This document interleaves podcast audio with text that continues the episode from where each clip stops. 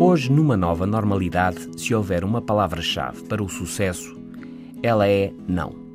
Toda a gente se queixa de falta de tempo. Não há tempo para nada. As reuniões, os projetos e mais projetos, os telefonemas, os SMS e quando há alguma folga é preciso pôr os e-mails em dia e não há tempo para mais. Muito fica por fazer. A questão é o quê? Há duas hipóteses. E a generalidade dos profissionais pode estar sempre afogada em trabalho. Mas há quem seja produtivo, tenha resultados e quem não o tenha. Há quem fixe o que faz, cumpra uma agenda, fixe o que é importante, e há quem ande sempre a resolver o urgente. Mas é uma armadilha. Em cima do acontecimento, tudo parece urgente. Estabeleça prioridades.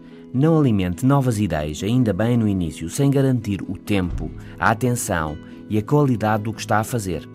Em resumo, saiba dizer não. O bilionário Warren Buffett disse um dia: A diferença entre gente com sucesso e gente com muito sucesso é que quem tem muito sucesso diz não à generalidade das coisas. E é por isso que tem tempo para ir mais longe. O não foca e liberta tempo. Não é possível fazer tudo ao mesmo tempo. Como diz o guru da estratégia empresarial Michael Porter, quem quer ter a melhor qualidade e o preço mais baixo acaba por não ter nem uma coisa nem outra. É preciso não perder tempo, ouve-se, poupar tempo.